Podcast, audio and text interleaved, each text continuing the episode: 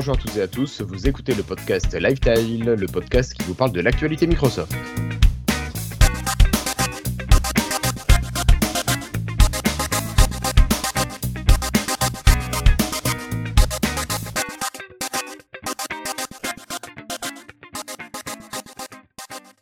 Bonjour à toutes et à tous, nous sommes aujourd'hui le jeudi 28 mars 2019 et c'est l'épisode 145 de Lifestyle. Vous pouvez nous suivre en vidéo sur la chaîne YouTube sur youtube.lifestyle.fr ou en audio sur, euh, en suivant notre flux RSS sur podcast.lifestyle.fr. Sans transition, je vais vous présenter mes camarades qui m'accompagnent aujourd'hui. J'ai d'abord Christophe. Bonjour Christophe. Bonjour tout le monde, super content d'être là. Et puis euh, voilà quoi. Vous avez été un peu long à venir, mais on est tous là. Eh oui. À côté de toi, Christophe, on a ton voisin euh, Florian, alias Flobo. Salut Flobo. Salut tout le monde. Ça va? Ça va, ça va.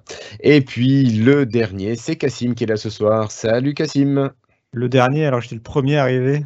C'est vrai, c'était encore ouvert le salon ce matin. Bonjour, Euh, ce bonsoir. Bon, alors euh, ben, aujourd'hui, c'est l'épisode 145. On va essayer de reprendre le format à peu près 20-25 minutes. On va essayer de pas trop déborder.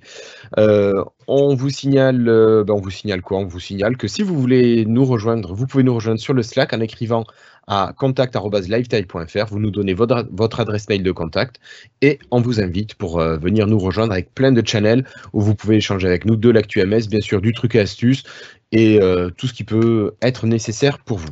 Bien sûr, Christophe sera là pour vous guider, il s'en fera un, un malin plaisir. N'est-ce pas, Christophe? Mm, Tout à fait.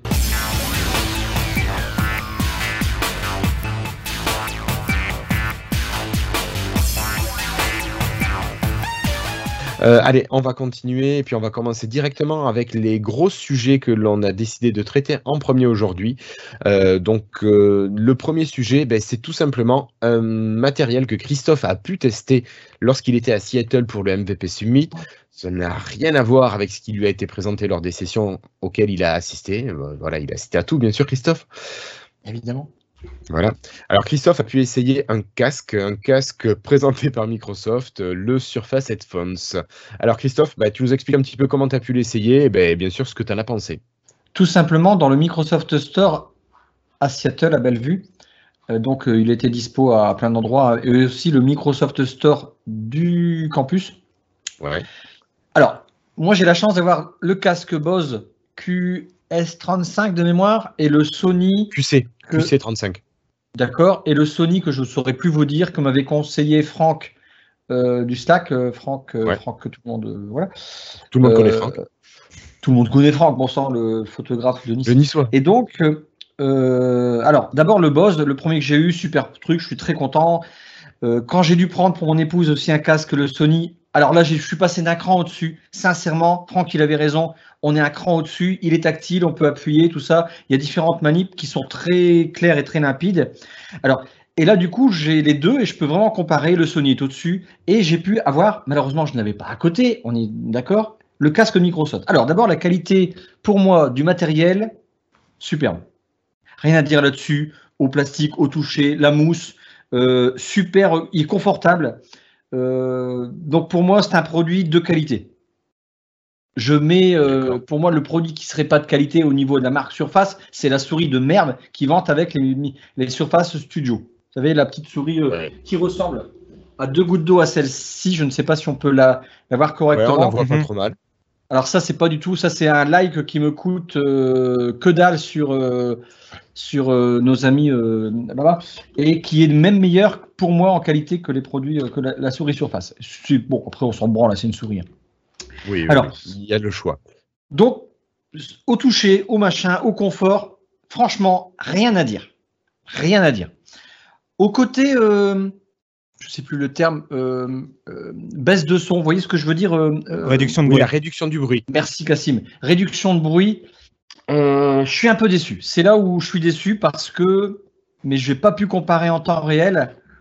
J'ai pas trouvé ça exceptionnel. Quand j'ai voilà, vous mettez un Bose, ok, tout de suite, on a l'impression d'être immergé. Quand vous mettez le Sony, euh, je, je dirais c'est un petit peu mieux quand même. Le Sony, ce que j'aime bien, c'est vrai qu'il est, euh, il est plus luxueux. Voilà, je sais pas comment on peut dire ça en, en toucher, matière, ressenti. Et en fait, quand vous dites au casque, alors d'abord, j'ai un peu merdouillé parce que, alors ce qui est pratique, par contre, ce qui est pratique, c'est la roulette augmenter le son. Putain, ça, je trouve ça vraiment pratique. Bon, euh, mais euh, la- le- moi, par exemple, j'écoute dans mon lit parfois. Bon, on a un grand lit avec une size et tout, mais si je mets de côté contre mon oreiller, j'aurais peur que vous voyez, ah merde, il me réduit le son, je voulais pas. Vous voyez ce que je veux dire? Ouais, Moi, ouais. sur mon casque Bose, j'ai deux petits boutons, j'augmente comme je veux. Il n'y a rien qui peut venir toucher au bouton là. Le côté tactile de mon épouse, elle a jamais eu le coup, mais il n'y a pas d'appui. Même si elle va d'un seul coup tourner sa tête contre l'oreiller parce qu'elle va écouter soit son, son, elle fait des trucs, tu sais, des cours d'anglais, tout ça dans le lit. Donc là, ça n'a rien gêné. Ouais. Là, je peux pas le tester, mais c'est toujours ce qui m'a inquiété quand tu as un truc tactile. Mais a priori, c'est bien géré quand même. J'ai l'impression que ce n'est pas que l'appui sur le plastique, mais qu'il y a un, je sais pas comment ça marche. Il y a peut-être, euh, comme sur les écrans euh, de téléphone, il y a Ah, peut-être je serais étonné qu'il y ait cette technologie d'écran. Moi, j'y crois pas trop. Ou alors une pression qui soit voilà bien foutue. Je sais pas. J'ai pas pu tester. J'avais pas mon oreiller sur place. D'accord. Mais euh, le côté le, le, le côté son pratique comme ça quand on est vraiment euh, c'est sympa, ça marche bien, c'est correct, c'est ça paraît costaud. Enfin, ça l'est, je, je pense. Mais le côté tactile, j'ai un peu merdouillé. Je comprenais pas. T'appuies, t'appuies pas. J'avais pas le notice. Et ça, ça m'a gêné. Forcément. Je ne mettrai pas un bon point là-dessus. Et deuxième chose que j'ai pas aimé, c'est d'un seul coup, je veux écouter l'ambiance. Il y a ça aussi sur le, le casque euh, Sony. Et là, d'un seul coup, c'est blablabla, bordélique. Je sais pas, j'ai l'impression que je rentrais dans une cathédrale euh, et euh, c'était très bizarre. Alors, c'était bizarre. Voilà, le, voilà, je- j'avais pas entendu ça ni avec mes, les deux casques que j'ai. Donc, je suis un peu mitigé. Euh, Adrien, que vous connaissez euh, sur. euh, non, vous connaissez peut-être pas Adrien Si, si, si. Ok. Si, si, si. Enfin, moi, si, ceux qui sont à l'expérience au Tech Day, je le connaissent, ouais. Yes. Il était à deux doigts de l'acheter parce qu'on avait une petite remise, on avait le droit, une autorisation de dépense dans le store, tu sais, avec une remise à la Microsoftie. Ouais. Il était à deux doigts. Et en fait, quand on a vu qu'on n'avait pas la même remise, il a dit, ah, bon non, parce que sinon il, il- il- bon, sinon il avait à 150 euros. Donc il a dit putain je le prends, je le prends, on réfléchit pas à ce prix-là. Euh, mais en fait, on l'avait pas à 150 euros. Donc, euh, mais sinon, euh, sincèrement, euh, faudrait qu'il baisse le prix pour que là je dise ouais il vaut le coup. Bah, disons que c'est une première génération après. Enfin, c'est une première entrée sur le marché. Quoi. Mais elle est très bien, hein. Pour un Attention. premier hein. essai, c'est pas mal. quoi. Ma conclusion, c'est que Ouais. le matos, tu le mets pas sur la tête, putain, c'est, il est bien, quoi. Franchement, tu dis, euh, ouais, ouais, il y a quelque chose, il est, super sympa. Après, je compare, donc, euh, tu es un- une nouvelle oreille, entre guillemets. Bah, tu dis, c'est top, c'est pas mal, vraiment, euh, le côté. Mais euh, bon, après, voilà, moi, c'est mon point de vue personnel, euh, non. Je préfère de loin le Sony. Moi, je le mets au podium. Troisième, le Microsoft, deuxième, le Bose. Ok. Alors, juste, moi j'ai regardé là avant de préparer ce podcast aujourd'hui. Le Microsoft sur le store français est vendu à environ 380 euros. Trop cher. Euh, le, le Bose, si je dis pas de conneries, il doit être autour de 280 euros. Et encore, on le trouve souvent en réduction, que Oui. ce soit le QC25 ou le QC35. Euh, on peut facilement les trouver à moins de 200 euros si on attend. Je crois qu'une fois par Oui. mois, il y a des offres. euh, euh, voilà. Et le Sony, je vois pas quel modèle c'est, mais je suis sûr qu'on ne M3. dépasse pas la barre des 300. Cassim, toi, tu connais peut-être le prix de celui-là? Euh, mais je suis étonné de ce que tu me dis sur les prix du, euh, du QC35. Enfin, le QC25, c'est un filaire, donc c'est normal que c'est le Bose entrée de gamme, c'est normal qu'il soit moins cher. Mais le Bose euh, QC35, qui est le vrai, sans enfin, le vrai concurrent là, de, de- surface, là, il est plutôt à 300 euros minimum. Et enfin, il est rare, enfin, il est pas si souvent que ça en promo et on le trouve pas si souvent que ça. Enfin, c'est il est vraiment à 300 euros. Et après, c'est parce qu'il a déjà presque un an, je crois, sur le marché. Donc ça explique aussi la baisse de Alors- prix. Euh, Je, je trouve un peu dur sur le. Après, je suis d'accord que je pense que le Surface Headphones est peut-être vendu un petit peu trop cher et puis surtout qu'il bah, il n'arrive pas à faire aussi bien parfaitement sur la première génération, donc il peut-être il justifie un peu plus, un peu moins bien son prix. Ouais. Mais je Ouais. trouve un peu dur sur Moi, le, je la suis- comparaison. de prix. Ben, je sais pas. Enfin, moi, je suis souvent les, les deals sur Deal Labs et le, le QC35 revient fréquemment. Et euh, moi, il me semble que la, la barre des 200 euros est souvent franchie hein, en dessous. Je peux vous donner la, référence Oui. du, du Sony parce que je l'ai là. Oui. Alors moi, je l'ai acheté, ouais. vous savez, quand euh, quelqu'un en, en occasion Amazon, Ouais. Ouais, qualité, reconditionné, comme un euh, neuf, hein, ouais. comme un Ouais. neuf. hein. ouais, ouais. Je l'ai eu à 243 euros et c'est le Sony WH1000 XM2N. Putain, la référence de merde. Mais c'est ça, Oui. quoi. D'accord. Euh, oui, qui est du coup pas la dernière. Enfin, la dernière, ils ont sorti depuis le MX3. Enfin, à la fin, là, il y a un Oui. 3 à la phase du 2 à la fin. Je sais pas la référence, hein. mais euh, et qui est un peu mieux, mais euh, oui, euh, et qui est du coup vendu un peu plus cher maintenant. Mais euh, mais oui, effectivement, euh, bon bah tous ces tous ces smartphones, tous ces tous ces casques là Ces sont casques. concurrents. Euh, des formations. Euh, ouais, tous ces casques-là sont concurrents. Et j'ai un collègue qui avait testé aussi le Surface Headphones et il est assez, enfin, il, il te rejoint un peu sur euh, ce que tu dis, euh, Christophe. Il avait beaucoup aimé le design, les finitions, les, les molettes qu'il trouvait très instinctives. tu sais, les, enfin voilà, les molettes de Ouais, réduction volume, de bruit, ouais. tout ça, et de volume. C'était vraiment très instinctif. Il a vraiment bien aimé les finitions et tout ça. Lui, il avait juste moins aimé effectivement la partie plus sonore parce qu'il était, il est très utilisateur du Bose, enfin le même que toi, le tien du coup. Et euh, il, il trouvait ça un peu moins bon. Après, c'est pas non plus, euh, ça reste, euh, ça reste des très bons casques dans les trois cas. hein. C'est juste à prix équivalent. Si tu dois les mettre sur un, sur un, effectivement, si tu dois les classer, bah, c'est pas forcément le Surface Headphones que tu mettras en premier sur le son. Mais, mais dans les, voilà, c'est pas non plus, a priori, hein, c'était pas non plus, c'est pas un casque catastrophique non plus sur le son, quoi. hein. Il Non. est très bon. Non, non. Voilà, il est très C'est bon. un bon casque, mais c'est peut-être un casque qui est un peu trop cher par rapport à, à ce qu'il propose. Moi, j'espère qu'ils c'est- feront une c'est euh, je deuxième. J'espère qu'ils persévéreront et feront une deuxième génération qui sera, euh, qui corrigera peut-être les petits défauts. Et-. Ouais. Ok.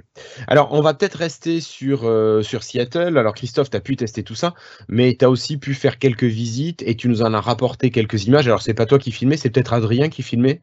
Pas du pense. tout. C'était euh, vraiment DevApps, donc c'était euh, Ah oui. le, le trio Richard.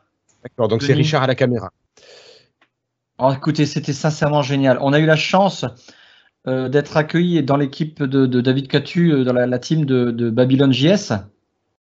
Et je vous invite à écouter la vidéo euh, parce qu'il nous, enfin, On mettra le lien au-dessus. hein. ce qu'il explique, c'est super sympa la façon dont il, euh, dont il manage euh, de, son équipe de, de 9 devs, qui ils ont été vraiment en plus cool. Ils ont été là pour nous expliquer un peu leur parcours. C'était c'était super sympa. Franchement, on a c'est de la chance pour nous de, de, de pouvoir rentrer dans les locaux et de voir ça. Donc, on a voulu aussi partager de l'idée de ce que c'était en fait. euh, à quoi ressemblait en fait concrètement le campus et comment on a voulu mettre des cas réels. Donc, euh, on vous a invité d'abord à, à découvrir un petit peu Seattle, un petit euh, 30 secondes d'histoire, un petit peu d'où c'est, à quoi ressemblent les locaux, comment on se déplace entre les buildings. Là, c'était le, le bâtiment qu'ils appellent le studio. Il y en a quatre comme ça. On était au studio C. A priori, Babylone, il passe dans le studio B prochainement. Donc, on était dans les mêmes bâtiments que, que là où il y avait les appli qui a les applications euh, euh, photo, Vidéo. Vidéo, euh, bon, je sais plus quoi, donc euh, on est au même niveau. Et euh, bah, sincèrement, c'était génial. C'était génial. On a aussi pu visiter euh, ce qu'ils avaient parlé il y a pas longtemps, les cabanes dans les arbres, les, meeting house, ou je sais plus, les tree house meeting.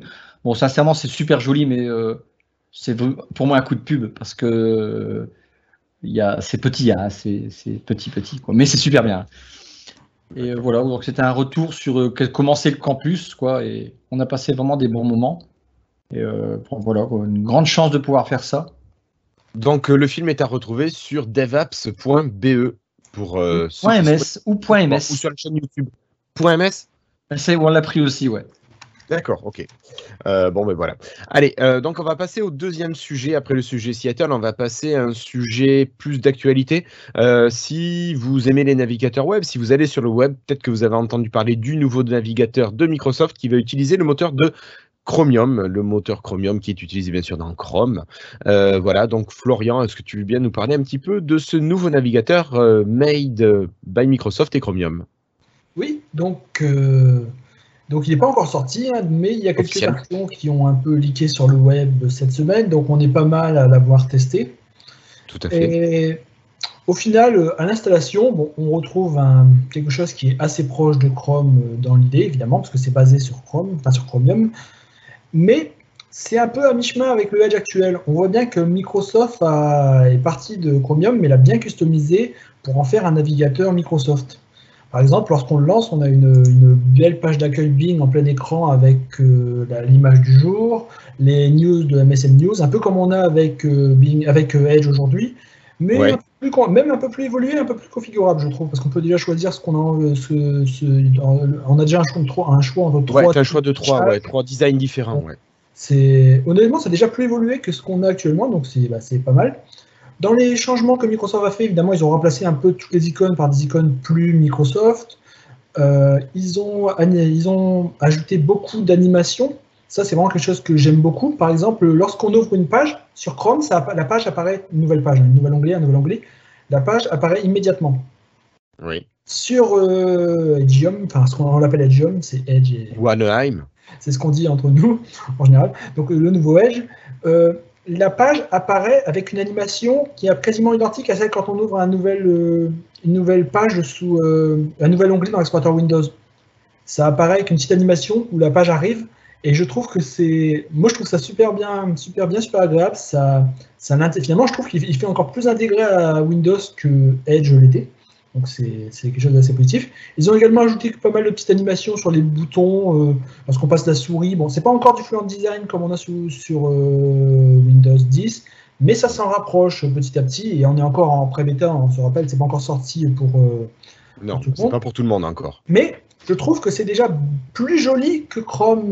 que Chrome. Après, c'est peut-être aussi parce que bon, nous on est un peu, on vit dans l'univers Microsoft, donc quand on s'en rapproche, évidemment, on est content. Dis-moi, euh, c'est normal que c'est plus joli. euh, De toute façon, elle a jamais été finalement bien torchée, euh, la- le, le cadre de Edge. Donc finalement, là, il. Je parle plus joli que Chrome. hein. Je veux dire plus joli que Chrome en. Ah, pardon. Oui. Ouais, Parce que, que Edge, c'était facile. Quoi. Oui, c'est vrai. Enfin bon, Je te trouve dur, moi. Je te trouve dur. Moi, je l'aimais bien. passage, Edge. ils, ont, ils ont revu plein de choses de, de- de Chrome. Par exemple, la page de téléchargement. Dans Chrome, c'est une page blanche où on a la liste des téléchargements euh, en colonne. Ici, Microsoft a ajouté quand même euh, toute, une, liste de téléchargements par catégorie. On a les films qui se mettent d'un côté si on a des, vidéos, de la musique, des fichiers, du texte. Les, les téléchargements sont, se classent par, catégorie dans une jolie page euh, avec euh, donc, euh, un, design bien sobre, bien moderne. Ils ont revu également petites choses comme exemple, le menu d'impression. Évidemment, le plus grand monde qui imprime des pages web de nos jours. Mais sur Chrome, évidemment, c'est un menu contextuel tout simple qui arrive, impression. Là, on a une petite animation qui arrive un peu comme si elle venait du bas de la page et qui ouvre une page, euh, une page euh, bien euh, flat design, bien jolie, euh, avec le menu d'impression. Donc, je trouve qu'ils sont partis vraiment de la base de Chrome et qu'ils ont amélioré ça quasiment à tous les niveaux. Et petit à petit, en plus, ils essayent, ils rajoutent euh, donc les, pe- les, les petits avantages qu'on avait déjà sur Edge. Par exemple, Edge avait un reading mode. Je ne sais pas si vous l'avez déjà utilisé. Lorsqu'on est en haut, on clique sur le petit Oui. bouton mode, euh, mode lecture, mode, je en Le français. mode lecture, ouais. Le mode lecture pour pas être embêté, euh, n'avoir que le corps de, de l'article. Ça, c'est déjà intégré. Ça fonctionne Ouais. exactement comme, euh, comme sur Edge, euh, comme sur Edge euh, à l'époque. Ouais. Donc, il manque encore quelques, quelques, quelques fonctionnalités de Edge. Par exemple, euh, ça peut pas encore lire les PDF, choses comme ça, mais j'imagine que. Euh, pas, si, si, pardon. Si les PDF, ça, Ça peut lire les. PDF. Les a- tu veux dire. Beaucoup moins est un peu moins évoluée qu'actuellement, euh, ce qu'on a actuellement sur Edge. Ça peut pas encore lire les e-books, par contre, j'ai testé, ça plante pour l'instant.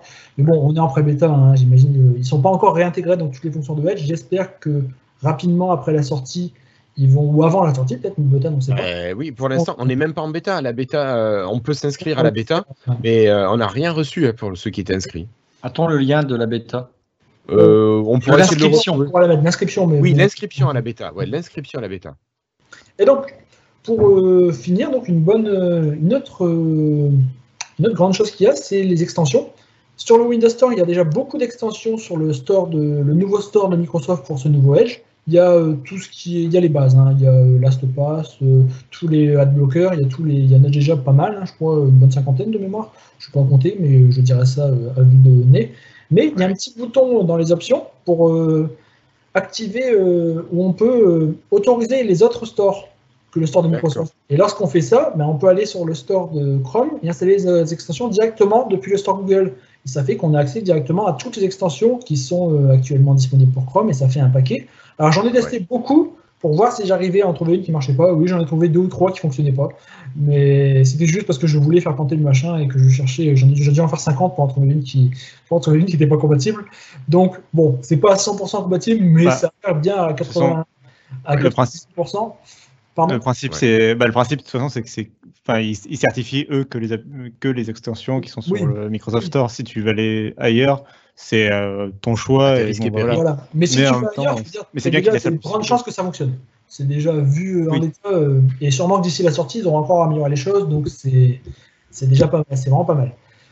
Euh, un autre truc qui est- que j'ai découvert dans la, dans la bêta, parce que j'avais- je ne savais pas que ça allait arriver, c'est une petite possibilité d'installer ces sites web. Alors, euh, lorsqu'on est sur euh, un site web, imaginons que nous sommes sur notre euh, Slack, eh bien, on clique sur le, petit bouton menu, puis là, on a installé comme application. Et là, bah, ça va installer dans le menu démarrer Slack. Et lorsqu'on clique dessus, ça va nous ouvrir une fenêtre immersive avec juste une petite barre en haut, une petite barre en haut avec le titre, où on a notre Slack donc séparé du navigateur.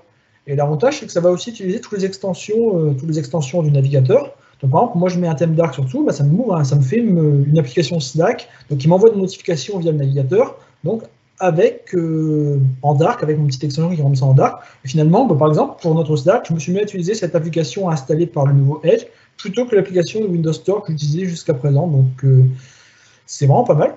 Pour d'autres, euh, je m'en sers aussi pour YouTube. Par exemple, avant, j'avais souvent un onglet YouTube ouvert où je disais de la musique, n'importe quoi. Et ben, finalement, j'ai été sur YouTube, j'ai fait installer comme application, et maintenant, j'ai une application YouTube qui m'ouvre une fenêtre YouTube euh, euh, en plein Dans écran.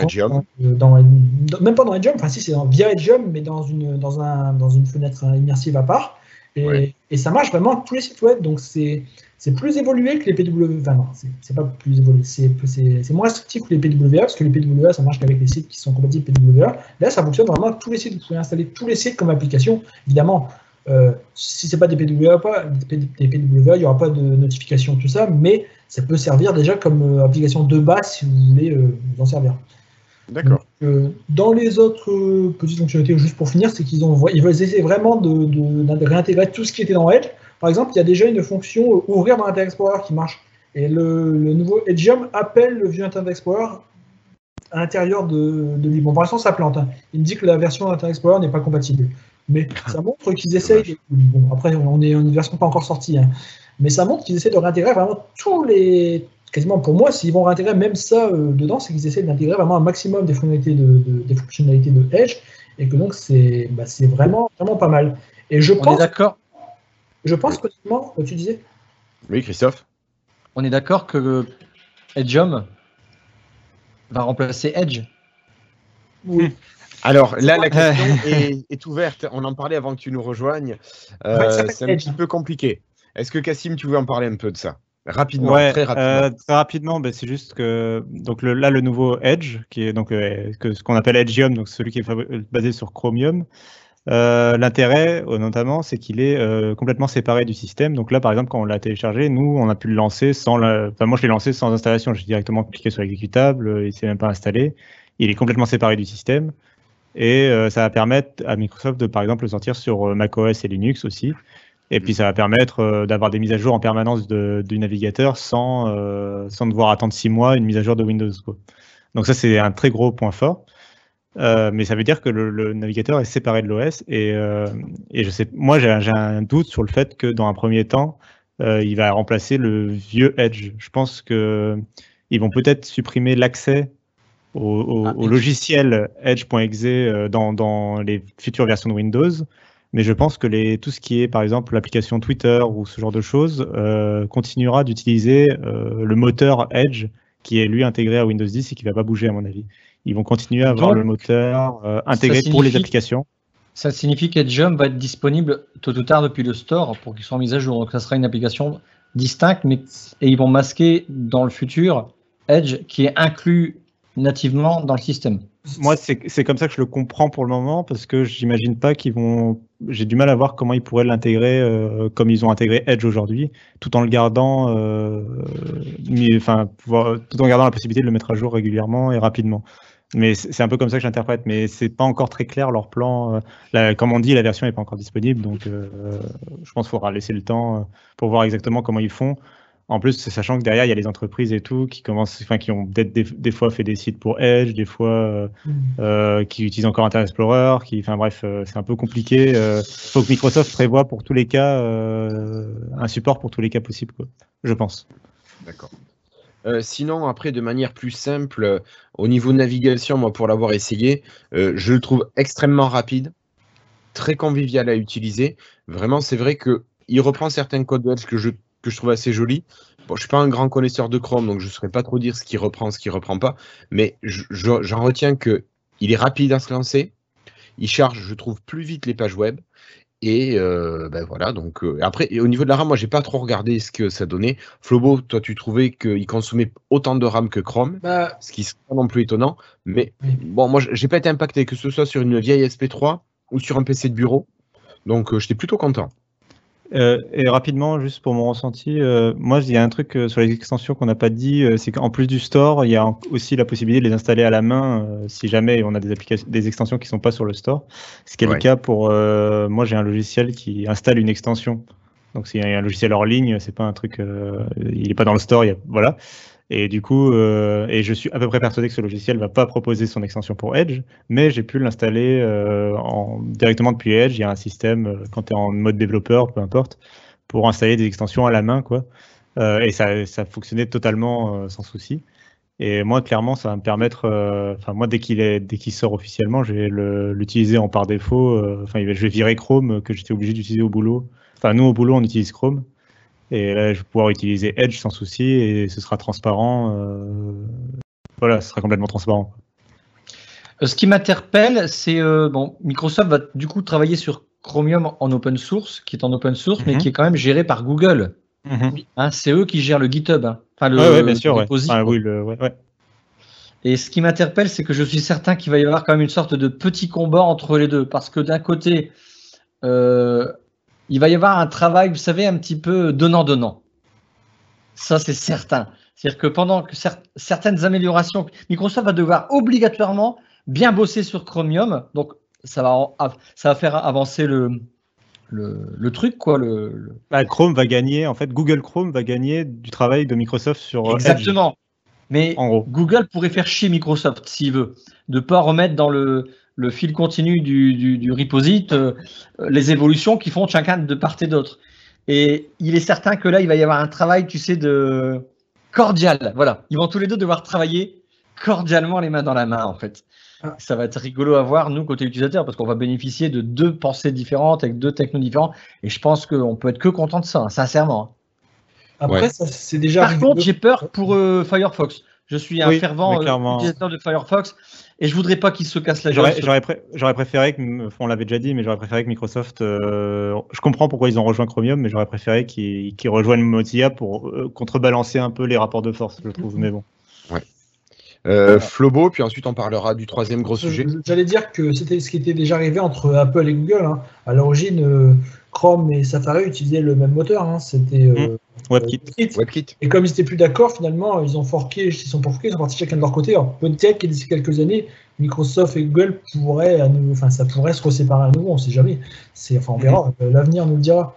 En tout cas, juste pour conclure là-dessus, pour conclure là-dessus, si personne d'autre n'a rien à dire, Non, non, mais vas-y, vas-y. Vas-y. euh, moi je trouve quand même que Microsoft a une carte à jouer parce que je trouve que c'est un Chrome amélioré en l'état et donc euh, ça pourrait vraiment fonctionner. Mais j'ai un gros doute à cause de, honnêtement, à cause de Bing. Parce que tu l'ouvres, évidemment, tout est configuré sur Bing et honnêtement, je, je me demande si, même si c'est facile à changer, hein, tu peux le changer, mais je me demande si ça va pas repousser.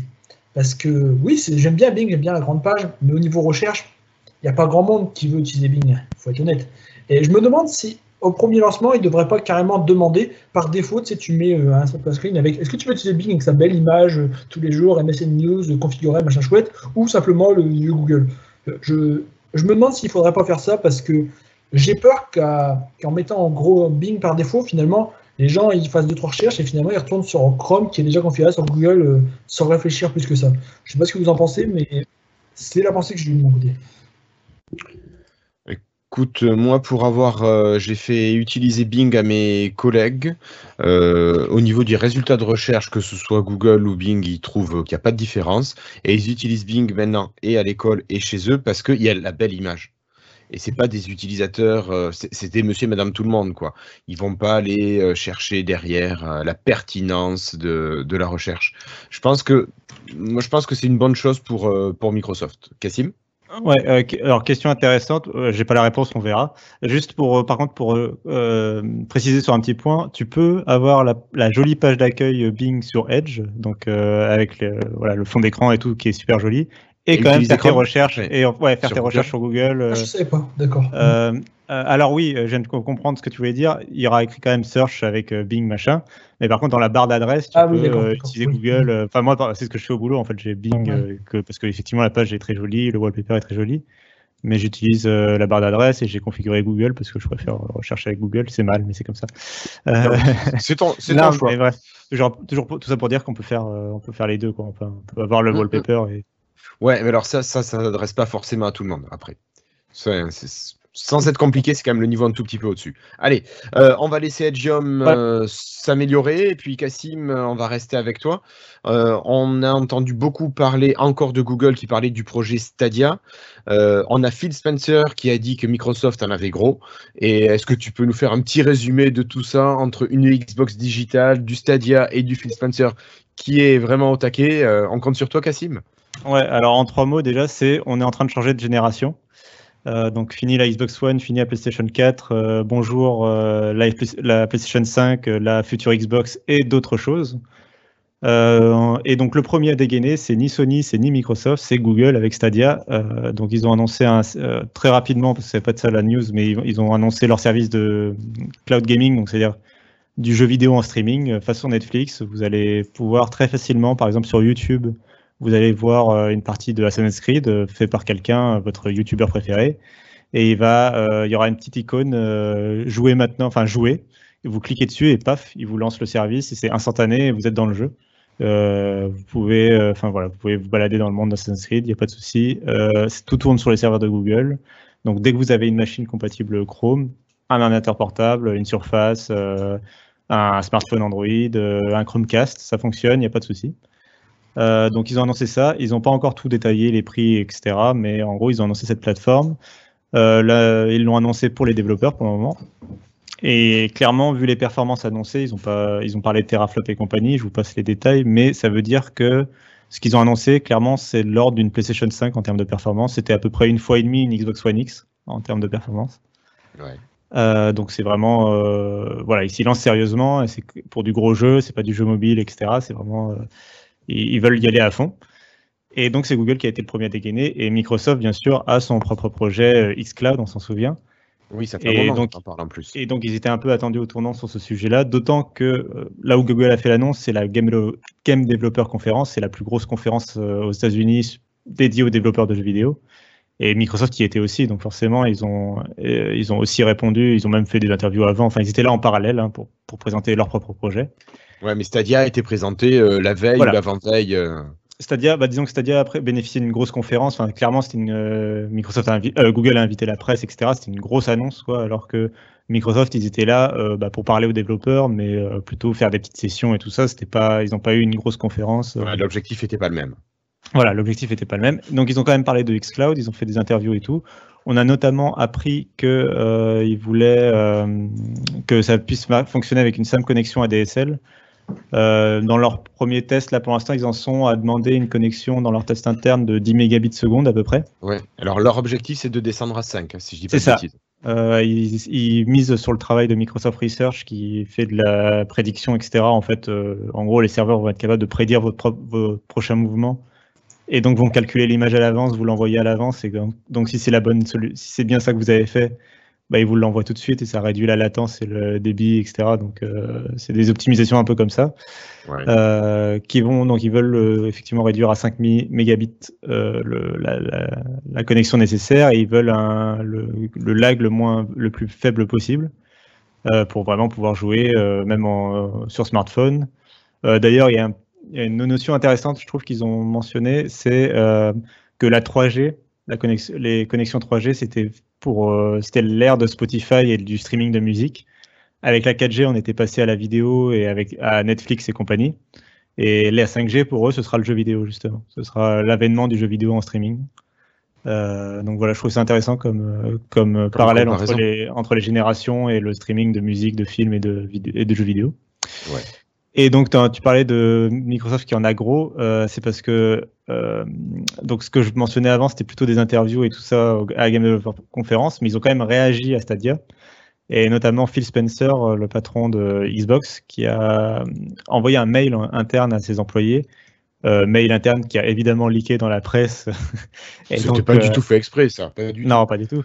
et donc où il dit que, bah, alors, il, reconnaît avoir été impressionné par la présentation de, de Stadia, de Google Stadia.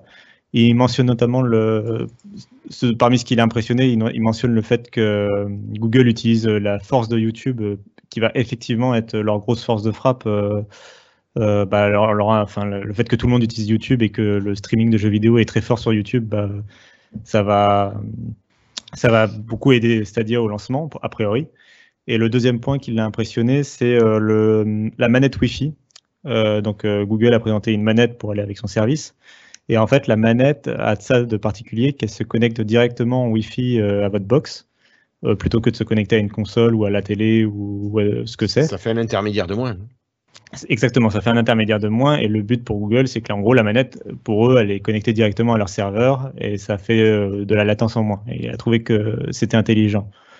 Pour info, en vrai, c'est aussi parce que c'est la seule façon possible de faire en sorte que Chromecast euh, gère euh, le jeu vidéo, puisque Chromecast peut pas gère pas de télécommande, gère pas de manette ni rien. Donc pour rendre le truc compatible, c'était leur seule façon de le faire. Ouais, mais, mais c'est pratique. Voilà, mais il le tourne en truc marketing, enfin c'est malin. Donc il a été impressionné par ça et il dit euh, mais attention, euh, nous aussi on, est là, Microsoft, vous inquiétez pas.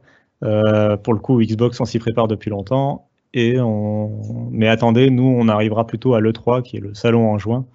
Et ils disent et il dit bah, Google a fait fort avec sa présentation, mais nous on fera fort à l'E3. D'accord. Donc c'est ça, voilà.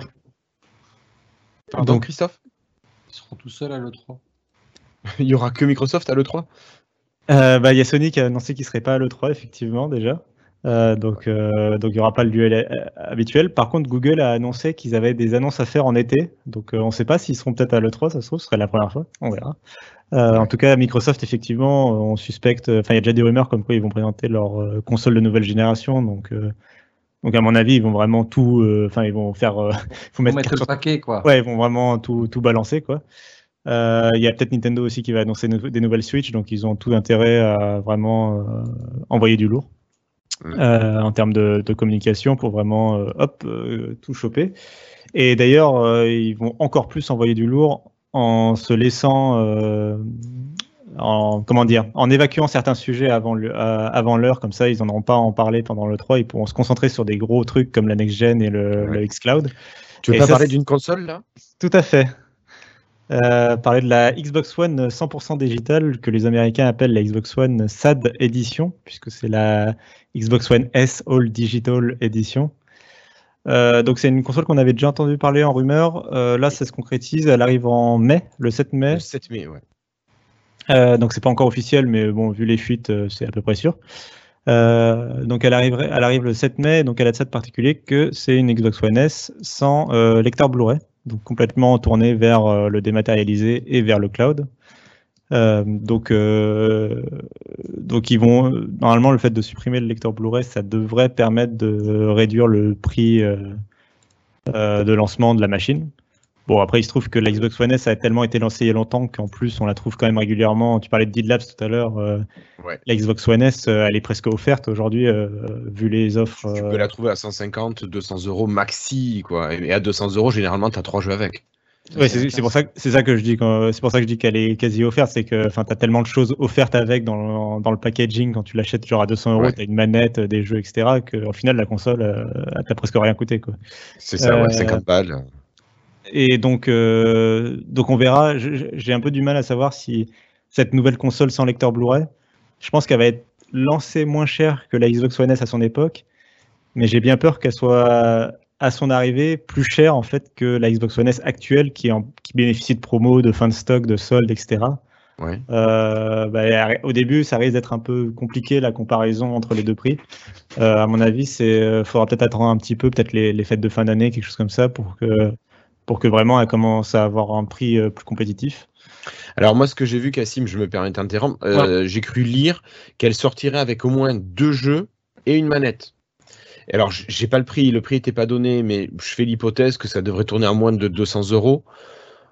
Bon, après, moi, je suis pas un fervent, avec un, défenseur de la version 100% euh, dématérialisée, mais bon, je pense que ça devrait quand même pas sortir trop cher.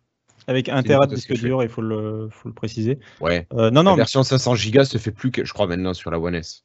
ce sera, faut, faut- je pense pas non plus qu'elle sera très très chère. Je dis juste qu'elle sera peut-être plus chère que les meilleures promos qu'on trouve actuellement de la, vieille Xbox One S. Ouais, mais ça permet d'éviter de chercher les promos. Oui, voilà. Pour quelqu'un qui veut se lancer. euh. C'est pas grave. Euh, moi, je- ce que j'attends impatiemment, c'est de savoir, euh, et pour- ah, visiblement ce serait pas le cas, mais euh, de savoir si euh, ils vont essayer de pousser euh, le, le Game Pass avec ça, quoi. Euh, Bah, plutôt- le enfin, là, il- Ah Game bah Pass, oui, là c'est quasiment obligatoire. bah, en fait, tu- en fait, ça, ça va devenir euh, du. Ça se dirait du GAAS, Game as a Service, quoi. Bah, ça se complètement. dit, ouais. Complètement. C'est c'est l'expression euh, Ça consacrée. se dit? Ah, ouais. D'accord, je savais pas. Oh putain, putain j'invente un truc. Mais euh, ouais, non, mais effectivement, euh, c'est clairement ça. Et euh, bah, là, ils, ils- visiblement, tu as, raison, ils ont décidé d'offrir Forza Horizon 3 et Sea of Thieves. Euh, moi, ce que je trouverais intéressant, c'est s'ils offraient euh, peut-être un mois d'essai ou deux mois d'essai avec le Game sûr. Pass. Et encore mieux, euh, carrément, qui te. Moi, j'attends toujours les offres où euh, tu t'engagerais. le Game Pass et le Live Gold, c'est ça? Non? Euh, ouais, alors déjà, ce serait bien qu'ils cum- cumulent les deux, enfin, qu'ils Oui. Qui un nom global pour le truc, Ouais. on est les deux. Ouais. Ça, Ouais. ça serait rêve. Ça Et la serait bien. simplicité pour tout le monde. Personne ne pige. Enfin, Si Après, tu moi, je piges, mais c'est très con. Quoi. Carrément, moi j'irais plus loin, je dirais qu'ils pourraient lancer une offre où la Xbox One S euh, digitale, là, elle serait vendue à 1 euro et tu aurais 24 mois d'engagement euh, avec le Game Pass. Et là, euh, je trouve enfin l'offre pourrait être très forte euh, selon le prix de l'abonnement au mois, etc. Mais un peu comme ce qui avait marché avec les smartphones. euh, du coup, on- la console, finalement, elle- on te l'offre tant que tu es abonné au service et que tu as. et que, du coup, tu vas pouvoir avoir les jeux en permanence. en fait, tu veux faire comme Free, quoi. Je te prête une, une box, c'est la console de jeu. Par contre, l'abonnement, tu le payes. Dès Ouais. que tu payes plus, on te reprend ta box. Logique. Ça serait pas mal. Elle va pas, on te l'échange. Ouais, ouais. Et alors, Mais comme les ça demande un suivi de consommateur euh, du feu de Dieu. hein. Oui, Ils sont oui, pas non, prêts bah, à faire ça, Microsoft. hein. Bah, ils- Allez. Ils l'ont Ah, essayé aux. États-Unis, mais, euh, ouais. En, Europe, ça, ça, je pense pas que ce sera tout. Et finalement, est-ce qu'après on aurait besoin d'une box? Bah, C'est tout. Une fois qu'ils ont mis leur streaming en jeu, bah, on joue de notre PC avec Windows 10, basta. quoi. Plus besoin de box. Puisque tes jeux, la puissance du jeu sera derrière. Alors ça, Christophe, de toute façon, il y avait les jeux, euh, les jeux Xbox One euh, X et S devaient devenir de plus en plus compatibles Windows 10 PC. Euh, donc on va y arriver, je pense que ce soit du pas forcément dématérialisé dans un premier temps, mais ça risque d'arriver après derrière. Tant que tu payes le service. Euh, D'ailleurs, je sais plus si on a, si tu l'as mentionné, s'il est dans la liste. Je crois qu'il n'est pas dans la liste de ce qu'on va parler après dans l'émission. Euh, Halo Master Chief Edition. euh, non, non, non. Qui a été officialisé euh, sur Windows d'ailleurs. Enfin, non, mais là, tu parles des jeux Xbox qui arrivent sur PC. C'est vrai. Oui, pour le coup, euh, ça c'en est un quoi, de gros titres euh, qui étaient attendus, euh, qui, qui restaient bloqués sur Xbox jusqu'à présent. Ouais. Et euh, voilà. Euh, dernier, peut-être dernier mot sur le xCloud. euh, Un dernier petit point que j'ai oublié euh, pour dire euh, que bon, qu'ils ont présenté comment optimiser en gros l'interface sur smartphone euh, en quelques mots. Ils veulent, ils continuent avec leur idée de pouvoir jouer sur écran tactile. Voilà. Ok. Euh, bon, bah écoutez, messieurs, merci Hey. beaucoup pour ces trois news qui ne devaient durer que 10-12 minutes. Je crois qu'on a largement explosé le temps. Christophe, sinon, ne te euh, moque sinon, pas de euh, moi, merci. Sinon, on n'a pas parlé d'un truc. Je viens d'installer euh, un nouveau moteur, un nouveau navigateur qui s'appelle euh, je sais pas, Edge. Edge, Edge. Je viens- putain, c'est une tuerie. hein. Une Ok, tuerie. allez, euh, donc je vous remercie et on va passer très rapidement aux news et rumeurs et on va faire du sacrément raccourci parce que là on a vraiment tout pété. C'est impossible. Alors, alors, c'est parti.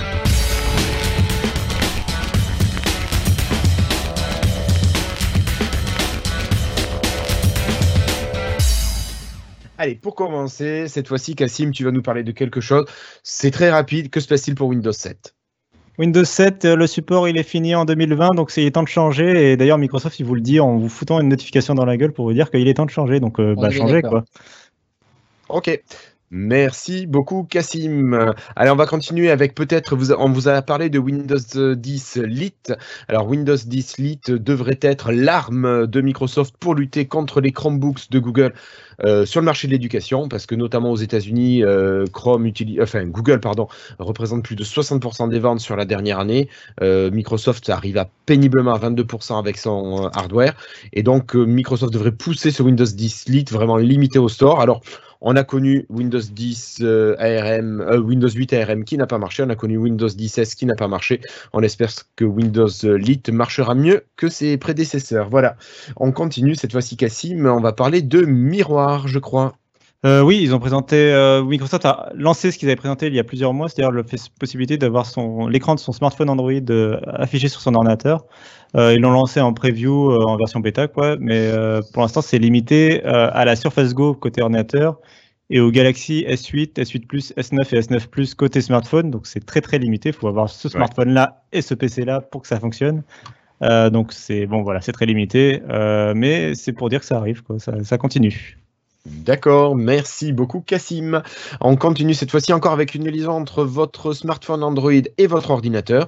Euh, cette fois-ci, c'est Flobo qui nous parle de Your Phone ou votre téléphone en français.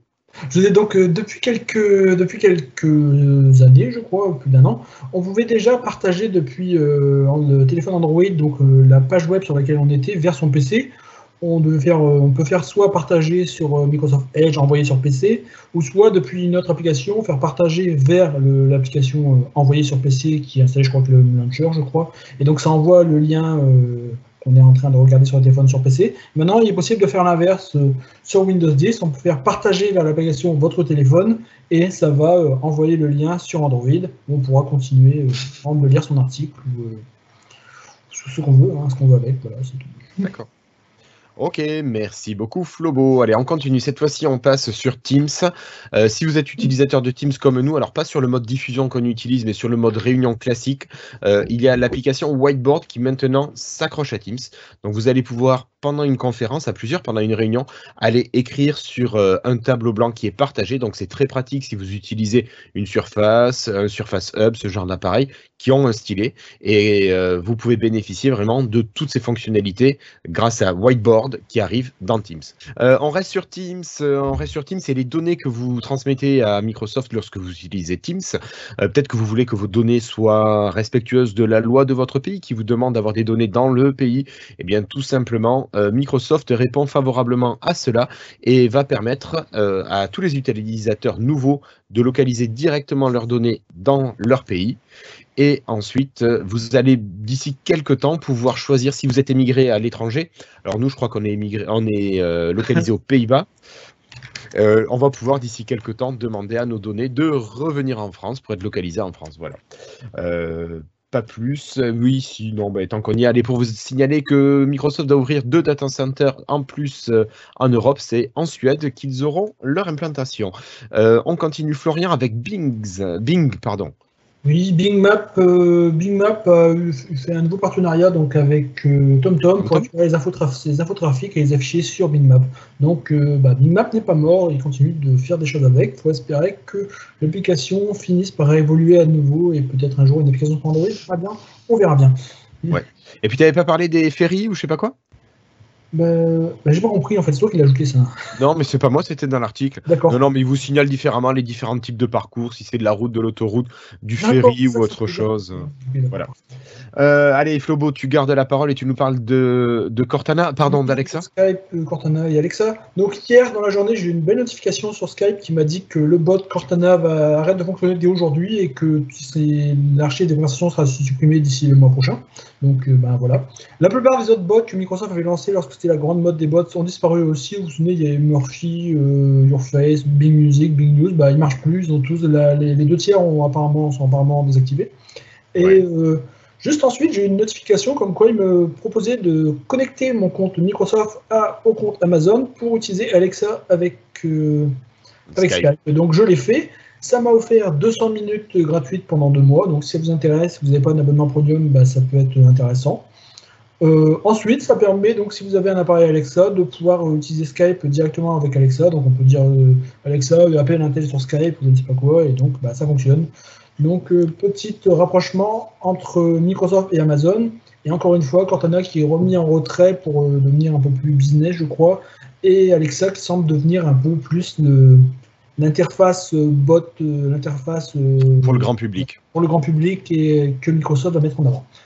Ok, euh, merci beaucoup Flobo. Alors cette fois-ci, on va changer, on va quitter Amazon et on va aller chez Twitter. Euh, Twitter qui met à jour son application web, la PWA, et euh, ça c'est Flobo qui nous en parle, donc qui change pour Windows 10. Oui, mais très rapidement, jusqu'à présent, la PWA, c'est-à-dire l'application web universelle qui fonctionne donc sur tous les OS, c'était la même avec la même interface sur tous les appareils. Et là, ils ont mis à jour sur Windows 10 avec une interface très différente, avec trois colonnes. Donc à gauche, on a tout ce qui est, euh, tout ce qui est je, je sais plus, euh, recherche, contrôle. À droite, on a suggestion. Au milieu, on a la timeline. Et je trouve ça intéressant parce que ça montre que même si c'est une, une application web universelle, ils peuvent donc euh, faire une interface qui est Adaptée. adaptée à chaque euh, OS. Et vraiment, ça montre encore une fois la puissance du web et des PWA. Parce que là où je, lorsque Twitter a sorti une PWA et remplacé le WP il y a plus d'un an, je me disais oh là là une application web ça va être ça va être nul. Et finalement je me rends compte que c'est vraiment très puissant et que et que bah vraiment euh, en fait les PWA c'est vraiment euh, bah, c'est quelque chose qui est qui va pour- qui, qui est très très bien fait, très bien très puissant quoi, qui est mieux que les applications natives sur pas mal de points. Ok, merci beaucoup Florian. Alors, euh, chose rarissime, on va vous parler de- du monde Apple sur Lifetile. Que se passe-t-il? Quelle est la nouvelle application qui arrive sur les Mac, Florian? Euh, Windows Defender donc arrive sur les Mac. Au passage, c'est renommé Microsoft Defender. Alors, il avait, déjà commencé à sortir de Windows. Il y avait déjà une extension euh, Defender pour Chrome qui était euh, arrivée il y a quelques mois. Et donc, bah, on continue d'avancer. Maintenant, donc il y a une version de Microsoft Defender donc qui arrive euh, donc sur Apple. Donc, au passage, le service n'est plus un service Windows, c'est plus Windows Defender, c'est un service de Microsoft, Microsoft Defender.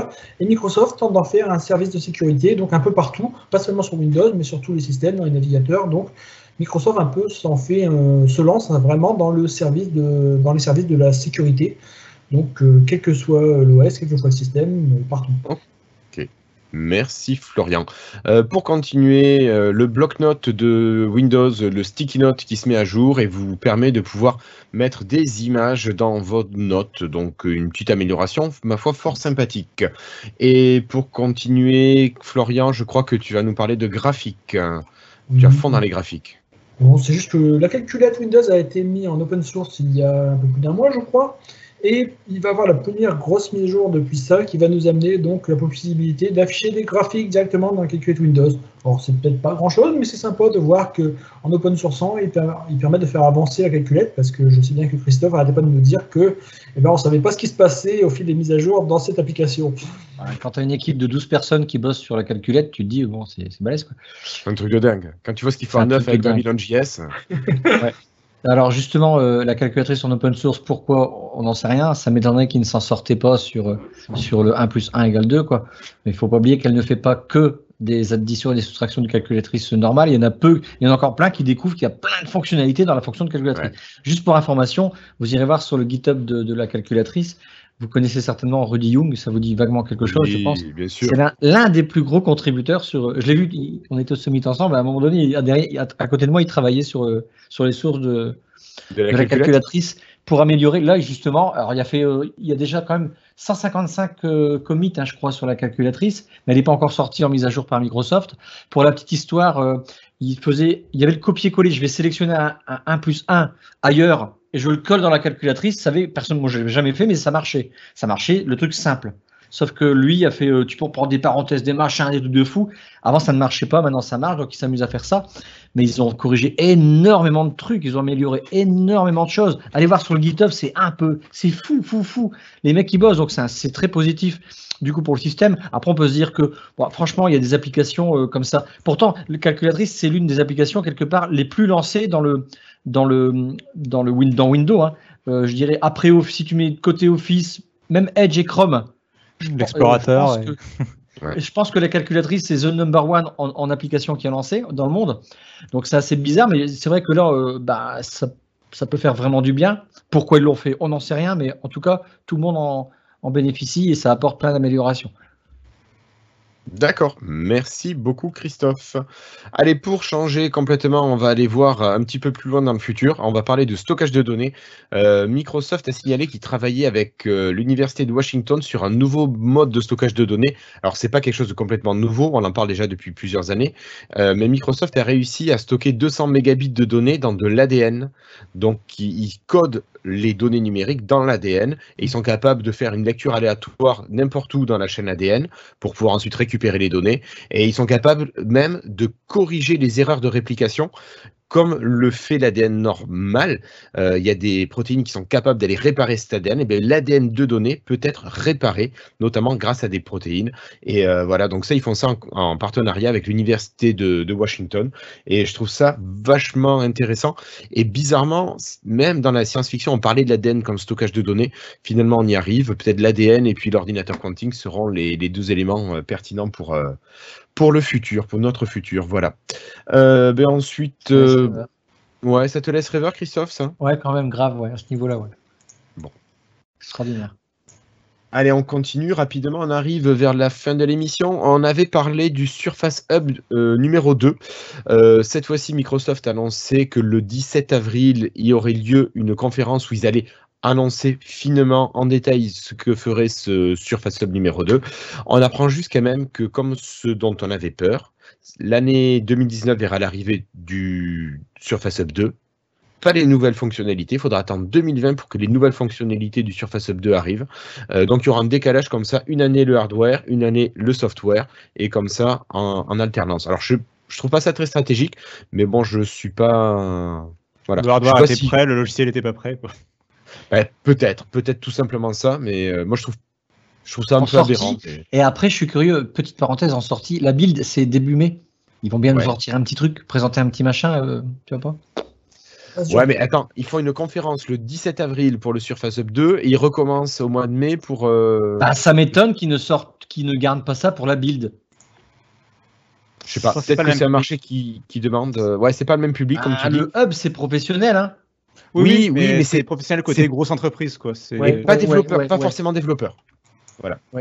Bon, allez, euh, on termine. On a déjà beaucoup parlé Xbox. On va revenir à la Xbox euh, avec surtout Cassim quelques jeux qui sont sortis récemment. Alors, moi, je les connais pas tous, mais il y en a un qui m'a marqué récemment. c'est un jeu, c'est un petit jeu tout récent qui a juste 22 ans d'existence. Je ne sais pas si vous connaissez Final Fantasy VII. Moi, c'est le premier Final Fantasy auquel j'ai joué euh, sur PlayStation 1, je crois, à l'époque. Je l'avais acheté sur PC aussi. Euh, c'était sur. Euh, j'ai joué sur Windows 2000, je crois, à l'époque. oui, voilà, Final Fantasy VII. c'est juste un régal, quoi. C'est un des meilleurs jeux auxquels j'ai pu jouer. Je sais pas si vous, trois là, vous, vous l'avez connu. Non. Oui, moi je l'ai connu. Ouais. T'as accroché toi, Christophe? J'ai jamais joué. T'as jamais joué, d'accord. Ah bah moi c'est pareil. C'était de mon temps. pareil. Moi je connais, j'y ai joué, mais je suis je suis pas très fan de celui-là. Mais je sais qu'il a beaucoup marqué. Euh, je reconnais totalement le fait qu'il ait marqué tout ça à l'époque. C'était le début de la PlayStation, euh, les scènes cinématiques, tout ça. C'était le premier qui a lancé vraiment la, la saga Final Fantasy. Après, il y a eu le 8, le 9 qui ont beaucoup marché aussi. Mais les, épisodes avant le 7 avaient beaucoup moins marché ou mm. n'avaient marché qu'au Japon. Alors que le 7 vraiment a marché à travers le monde. Et si vous voulez investir euh, sur le, store, il est à 16 euros. Alors, je le trouve un peu cher, moi, pour un jeu qui a 22 ans. Ils auraient pu les mettre, je sais pas quoi, à 9 euros. Allez, voire 4,99. Je, je suis pas sûr qu'il y ait beaucoup de développement pour passer le vieux code à ce qui se fait maintenant. Il y a sûrement un petit peu de portage, mais euh, voilà. Quand vous regardez les graphismes, ça pique. Ça a 22 ans les graphismes, hein, clairement. Euh, ils n'ont pas fait euh, du tout? Non, non, non, ils avaient. Non, c'est pas du remaster. Non, non, c'est pas du remaster. je demandais juste un petit filtre. Non, non, non, non, non, non, c'est vraiment un service minimum. D'accord. C'est ça. Portage, PC, sûrement la version moi que j'avais. Ça fait chier l'émulateur. ouais, je suis assez d'accord. Mais après, tellement content de retrouver ce jeu que mm. voilà. Euh, sinon, bah alors, euh, dans les petites choses euh, qui sont sorties, ça a été Assassin's Creed 3 Remasters, qui sort demain, en fait, vendredi, le jour où sortira le podcast. Outward, un jeu de rôle qui sort le 26, donc qui est sorti déjà il y a deux jours. vous m'arrêtez si c'est des jeux que vous connaissez, hein, sinon on passe. Génération 0, un monde ouvert, vous devez rester le dernier survivant avec un univers persistant qui est sorti aussi le 26 mai, euh, mars. Et enfin, dans les jeux Game with Gold, on a euh, The Technomancer, Outcast, Star Wars Battlefront 2 et Ghost Recon 2. Alors les deux derniers sont quand même des licences qui sont très connues. Euh, c'est l'occasion d'avoir des jeux gratos si vous avez le, le Live Gold. Voilà. Et puis sur le Game Pass, il y a Killer Queen Black, Outer Wilds et Blazing Chrome qui sortent. Je ne connais aucun de ces trois jeux. Je sais qu'il y en a un qui est un jeu indépendant qui a gagné euh, pas mal de récompenses. Euh, voilà, c'est le Killer Queen Black. Mais a priori, c'est du bon qui arrive. Euh, en, jeu, en jeu Game Pass qui arrive aussi, je, je veux mentionner euh, Vampire, qui est un jeu français qui est très, très bien. Non, alors. Ça la suite pu- Non, oui, il y a la suite qui a été annoncée, effectivement. Mais non, non, Vampire, c'est Vampire avec un Y à la place du I. D'accord. Euh, et c'est un jeu de Dontnod, ceux qui ont fait euh, Life is Strange et euh, D'accord. Remember Me, et qui est un très très bon jeu qui est sorti l'année dernière, qui est du coup dans le Game Pass. Donc si vous êtes abonné, euh, bah, ça vaut le coup de l'essayer. quoi. D'accord. Ok. Voilà. Allez, euh, une dernière news après Christophe qui baille, il est tard, il va falloir se coucher Christophe. Euh, vous avez peut-être entendu parler, si vous avez une Xbox, de Cuphead, ce petit jeu avec deux petits bonhommes, avec des graphismes très cartoon en, noir et blanc. Euh, eh bien, Cuphead va sortir non pas sur PC, mais il va sortir tout simplement sur la Nintendo Switch. Et on vous en avait parlé, je crois, au dernier épisode, à l'épisode 144. Euh, le Xbox Live va proposer ses services sous très peu de temps euh, sur la Switch, donc chez Nintendo. Et Cuphead va être un des premiers jeux à sortir euh, et qui bénéficiera, qui bénéficiera des services du Xbox Live. Voilà. Euh, quelque chose à rajouter, messieurs? Non. Nickel pour les 20 Hop. minutes. Mais c'est c'est 20 minutes de quelle planète exactement? Je sais pas, j'avais oublié que j'avais et Cassim et Florian, plus toi aussi quand tu t'y mets. Euh, donc je vais essayer de couper, couper, mais je pense que j'arriverai peut-être à non. 45 si je m'en sors bien. Allez. Euh, voilà, Ben, en tout cas, merci beaucoup de nous avoir suivis. Euh, J'étais bien content de vous retrouver après presque un mois d'arrêt pour diverses raisons. Euh, pas forcément agréable, mais bon, allez, on est là, on est content de se retrouver. Alors, si vous avez aimé cet épisode en vidéo, surtout, n'hésitez pas, appuyez sur le petit pouce en bas, mettez-nous un petit pouce bleu, laissez un petit commentaire aussi, dites ce que vous avez aimé, ce que vous pourriez trouver d'améliorer. Voilà, surtout, dites-nous tout ça. Et puis, abonnez-vous aussi, sinon, écoutez-nous sur le flux RSS du podcast. Voilà, que dire de plus Merci. Retrouvez-nous sur le Slack en écrivant à contact.lifetile.fr. Et puis on vous dit à très bientôt. Merci Christophe, merci Florian, merci Cassim. Tu embrasseras ton chat, Cassim, qui était adorable pendant l'épisode. On n'a pas entendu. Allez, ciao à vous, merci et à très bientôt à la semaine prochaine pour l'épisode 146. Ciao. Ciao.